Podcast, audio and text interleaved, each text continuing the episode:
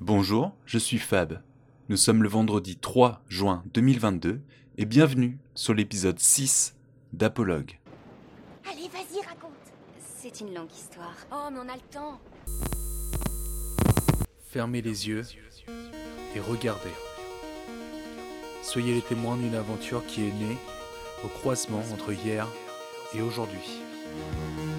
Je crois que j'ai toujours eu envie de raconter des histoires. Et je les racontais souvent, c'était pour ne pas les oublier que je les illustrais.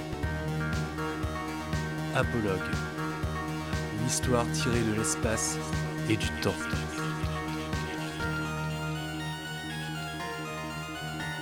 Ferme les yeux regarde.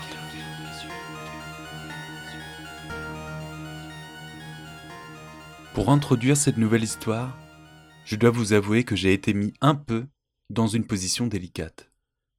Qu'est-ce qui m'était permis de vous mettre en avant? Est-ce que je devais vous parler de l'épreuve, de la réussite, de l'échec? Est-ce que je devais vous parler de l'éducation, qui nous permet de trouver les armes pour se battre face à ce que la vie nous impose? Est-ce que c'était logiquement juste de faire un parallèle avec le complexe du homard, si cher à Françoise Dolto? Beaucoup de questions pour finalement aucune réponse. Peut-être parce que quelque part, ces questions-là sont chez moi très vives. Et après tout, c'est bien normal, puisque comme tout le monde, je suis en train de vivre, et que comme tout le monde, je suis confronté à l'adversité à chaque instant. J'aimerais juste, avant de vous laisser écouter l'histoire, mentionner une petite citation de Philippe Forest. Survivre, c'est l'épreuve et l'énigme. Ce conte est celui d'un géant d'une âme bien protégée et d'un jeune garçon qui devra faire face à ces deux revers de la même médaille.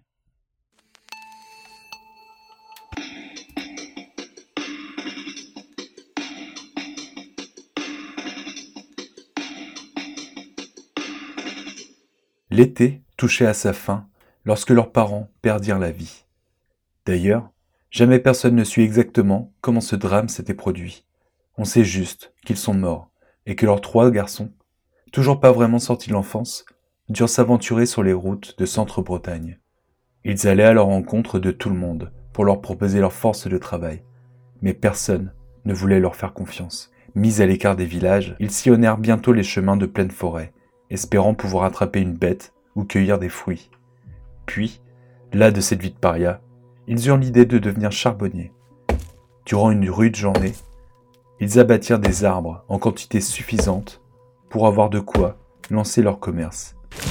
Puis, ils allumèrent un feu gigantesque au milieu d'une grande prairie. La nuit était arrivée. Et le plus grand des frères dit aux deux autres qu'il allait passer la nuit à surveiller le feu, de peur qu'il ne s'éteigne. Les deux jeunes frères n'avaient qu'à aller rejoindre le campement, à plusieurs centaines de mètres de là. L'aîné, assis devant le feu, était concentré. Il ne fallait pas qu'il s'endorme. Il fallait que le feu survive à cette nuit fraîche et que survivent avec lui ses espoirs d'une vie plus heureuse. Soudain, ses pensées s'arrêtèrent lorsqu'il vit s'approcher de lui un drôle de petit homme. L'aîné n'en croyait pas ses yeux et alla même jusqu'à se pincer pour s'assurer qu'il n'était pas en train de s'assoupir. Arrivé jusqu'à lui, le petit homme lui demanda ce qu'il faisait là. Tu le vois, je surveille ma flambée, alors fais attention à toi, lui dit le petit homme. À minuit, le corps sans âme va venir. C'est un géant qui aime faire le mal partout où il passe. Il cherchera à éteindre ta flambée et à te tuer s'il en a l'occasion. Mais n'aie pas peur de lui. Surtout n'aie pas peur. Si tu ne le laisses pas t'effrayer, et si tu le combats avec courage et dignité, il partira sans te faire de mal et sans avoir éteint ton feu.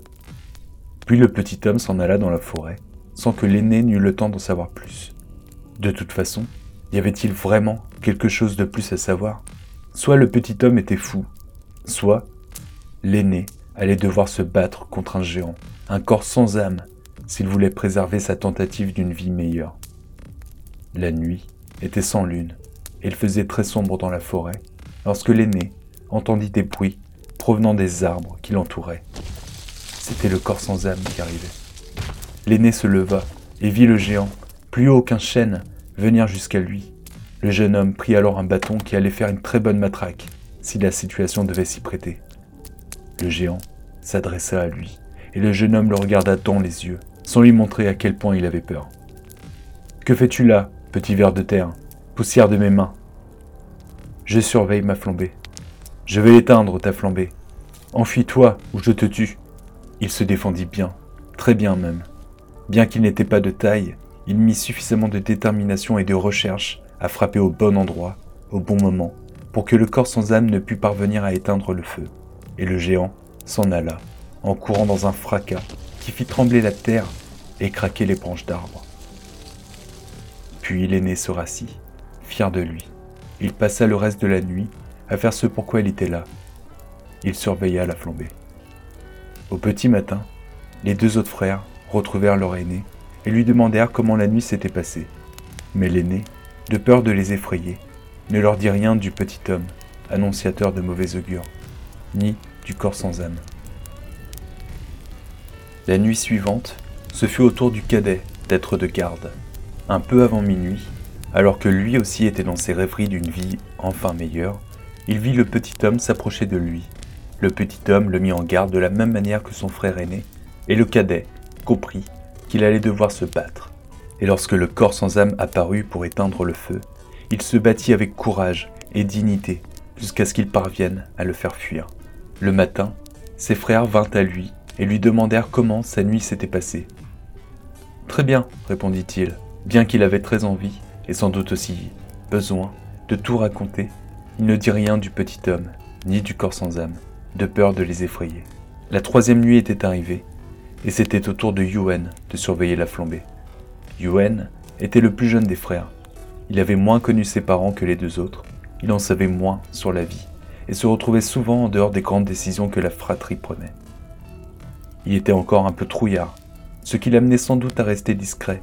Plus il se sentait à l'abri, mieux il se portait. Durant la nuit, alors que Yuen regardait le feu, continuer à dévorer le bois, il se mit à se rappeler de ses parents et de sa vie d'avant. Il avait du mal à s'imaginer une vie future comme le faisaient les deux autres. Lui, Yuen, espérait un peu follement retrouver la place qui était la sienne dans sa petite famille. Et cette nuit-là, le petit homme ne vint pas pour le prévenir du terrible événement auquel le plus jeune des frères allait devoir se confronter. Quel ne fut pas alors son effroi lorsqu'il entendit un bruit sourd venant des arbres devant lui, lorsqu'il entendit de terribles bruits de pas frapper le sol, et lorsqu'il vit un géant, dépassant les chaînes, venir s'approcher de lui. Que fais-tu là, petit ver de terre, poussière de mes mains? Le garçon tremblait de peur, mais il parvint tout de même à lui lâcher qu'il surveillait le feu que lui et ses frères avaient fait pour lancer un petit commerce. Je veux l'éteindre, lui répondit le corps sans âme. Laisse-moi faire, ou je te tuerai. Le corps sans âme s'approcha du feu et se mit à l'éteindre devant les yeux de Yuen mouillés par les larmes. Puis, le jeune garçon s'en alla en courant vers la forêt. Il se cacha en regardant le corps sans âme détruire l'espoir et le travail de ses frères. Une fois que le mal avait été fait et que le corps sans âme était parti, Yuen revint sur les lieux du désastre. Le jour se levait et ses deux frères aînés arrivèrent. Ils virent que le feu était mort et éparpillé. Il n'y avait plus rien à en tirer. Ils virent aussi leur petit frère assis et en train de pleurer. Ils comprirent vite que Yuen avait craint le corps sans âme et qu'il l'avait laissé détruire le feu. Déçus, en colère et se sentant trahis par leur jeune frère, ils se mirent à le cogner fort et à insulter de lâche et de perdant. Ils lui dirent aussi qu'il aurait dû résister au corps sans âme, comme eux l'ont fait. Mais vous savez aussi bien que moi que sans la visite du drôle de petit homme qui leur expliqua quoi faire, les événements auraient pu prendre une toute autre tournure. Quoi qu'il en soit, les deux grands frères chassèrent le petit, qui dut se remettre à nouveau sur les routes, mais seul, cette fois-ci. Il arriva sur les bords d'un étang et vit une lavandière au travail. Yuen, qui espérait fortement qu'elle puisse lui apporter un travail, ou au moins rien qu'un toit et un repas pour la nuit, alla la voir. Pourriez-vous m'indiquer un endroit où je trouverais de l'ouvrage et du pain? demanda-t-il. Je voyageais avec mes frères, mais ils m'ont chassé, après avoir laissé un géant éteindre notre feu. La femme se leva et répondit. Viens avec moi au château que tu vois là-bas. Je te donnerai à boire et à manger. Le géant qui a éteint ton feu, c'est mon mari, le corps sans âme. Il dort 24 heures de suite sans s'éveiller lorsqu'il a fait un bon repas et il vient juste de s'endormir. Mais pourquoi appelez-vous votre mari le corps sans âme? lui demanda Yuan, très surpris. C'est parce que son âme n'habite plus dans son corps. Il possède un lion effrayant dans lequel se trouve un loup. Ce loup a dans le ventre un lièvre qui lui-même renferme une perdrix. Et la perdrix possède en elle un œuf. C'est dans cet œuf que se trouve l'âme de mon mari. J'ai été enlevé et marié de force au corps sans âme, et maintenant, je n'espère plus qu'une chose, c'est de trouver quelqu'un d'assez courageux pour tuer le lion et ôter les œufs du corps de la perdrix.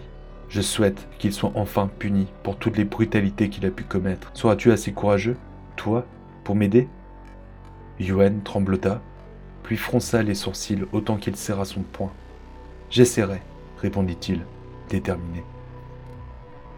La lavandière l'amena au château et le traita du mieux qu'elle le put, un peu parce qu'elle espérait que Yuan puisse l'aider, mais aussi beaucoup parce qu'elle savait que quelque part, elle devait le faire, et ce, pour une raison qui n'appartenait qu'à elle. Elle resta en compagnie de Yuan dans la cuisine du château, jusqu'à ce qu'elle entendit le corps sans âme se réveiller et se lever. Vite, tu dois te cacher. Les pas du géant faisaient trembler la demeure. Yuan était tétanisé. Une seule pensée lui venait en tête. Il avait échoué et fui face au corps sans âme, et ses frères avaient à cause de lui tout perdu. On entendit les bruits de pas se rapprocher. Puis, on entendit renifler. Femme, qui est avec toi? Je sens que quelqu'un d'autre est là. La femme prit Yuen par le col, qui était incapable de bouger. Elle le cacha dans un placard à épices, qui couvrirait, du moins l'espérait-elle, l'odeur de son jeune héros. Personne n'est avec moi. Entre, et tu le verras de tes propres yeux. La femme eut le temps de fermer la porte du placard avant que n'entre le corps sans âme qui se mit à table, après un rapide coup d'œil dans la pièce. Il mangea et but copieusement, comme à son habitude, puis il retourna se coucher pour dormir et ronfler bruyamment. Alors la femme fit sortir le jeune homme de sa cachette. Elle lui donna un sabre et le conduisit à la chambre où le lion était enfermé. Yuen ouvra la porte et entra dans la pièce. Le lion se mit à rugir d'une effroyable puissance, et il s'approcha du garçon, pas après pas, en prenant soin de le regarder, les yeux dans les yeux. Yuen avait peur, mais il ne se laissa pas impressionner. Tandis que le lion lui bondissait dessus, il en profita pour soigneusement lui enfoncer la lame de son épée en plein cœur. Une fois le lion mort, Yuen fendit le corps du lion, et le loup en sortit aussitôt, grognant et se jetant sur le jeune garçon. Yuen se débattit du mieux qu'il peut. Il vainquit, à nouveau sa peur, en coupant la tête de l'animal menaçant. Il en sortit alors le lièvre, qui se mit à courir et à bondir dans tous les sens à une vitesse folle. Yuen se jeta à sa poursuite, et à l'usure, il finit par l'attraper. Il dut l'étrangler pour pouvoir lui ouvrir le ventre. C'est ainsi que surgit la perdrix, et c'est au prix d'un effort considérable, après avoir épuisé la perdrix, à force de lui courir après, que Yuen put enfin la gripper. Il parvint enfin à récupérer l'œuf que l'oiseau contenait en lui, et ce, alors que prenaient fin les 24 heures de sommeil du corps sans âme. Yuen courut alors aussi vite qu'il le put. Il descendit jusqu'à la cuisine, alors que les pas du géant et ses reniflements se faisaient à nouveau entendre et craindre. Yuen offrit l'œuf à la femme, qui les rangea précieusement dans une boîte, avant que le jeune garçon ne parvienne à retourner dans sa cachette. À présent, dit-elle, je vais enfin pouvoir me débarrasser du corps sans âme. Mais il ne doit pas mourir avant que je ne puisse l'affronter. Ce sera ma façon à moi de me venger de lui. Le corps sans âme arriva dans la cuisine et se mit à table. Sa femme en profita alors pour s'adresser à lui. Dites-moi, corps sans âme, vous ne pouvez pas mourir, n'est-ce pas? Bien sûr que non, que je ne peux pas mourir, répondit-il. Mon âme est trop bien gardée. Elle est préservée dans l'œuf d'une perdrix que personne n'a jamais pu approcher. Cette perdrix est dans un lièvre qu'aucun chasseur n'a pu tuer. Le lièvre est dans un loup qui dévore tout ce qu'il voit, et le loup est dans un lion que personne n'a jamais osé affronter. Il est donc impossible que je meure. À l'instant, un jeune garçon vient de m'offrir un œuf de perdrix, lui dit-elle. Est-ce dans cet œuf que se trouve votre âme? La femme prit la boîte et lui montra l'œuf en question. Le corps sans âme se mit à pâlir en voyant l'œuf. C'est bien celui-ci, dit-il. Qui donc a-t-il pu vous le donner? La femme ne répondit rien, et d'un seul geste, alors que le corps sans âme se leva pour bondir sur elle, elle écrasa l'œuf.